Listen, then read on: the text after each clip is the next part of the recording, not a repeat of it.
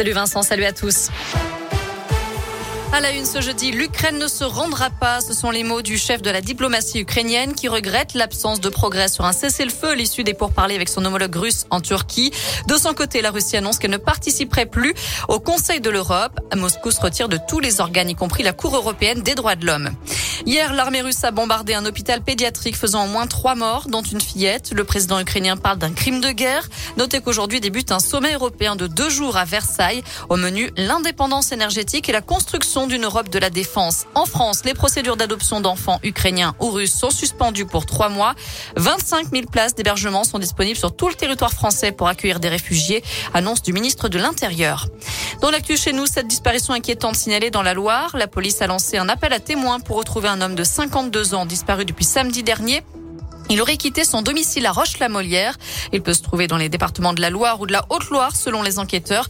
On vous a mis son signalement sur adoscoop.com. Emmanuel Macron va proposer dans son programme un report progressif de départ à la retraite à 65 ans, une réforme de responsabilité d'après le porte-parole du gouvernement. Les autres candidats à la présidentielle n'ont pas tardé à s'exprimer. Notre programme prévoit la retraite à 60 ans. Dans un mois, on saura qui décide. Voilà ce qu'a tweeté Jean-Luc Mélenchon. D'après Marine Le Pen, c'est, je cite, toujours au peuple de se sacrifier avec Emmanuel Les Jeux paralympiques de Pékin, une nouvelle médaille française, le bronze en slalom géant pour Arthur Bauchet, sa troisième médaille après avoir décroché l'or en descente et en super combiné. La France en est maintenant à sept médailles.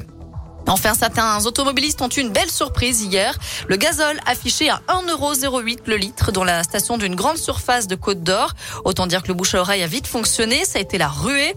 La station ne s'est aperçue de son erreur que beaucoup plus tard et a remis le bon prix 2,08€. En attendant, certains ont pu faire le plein à un prix défiant évidemment toute concurrence. Très bonne soirée à tous. Merci beaucoup Noémie.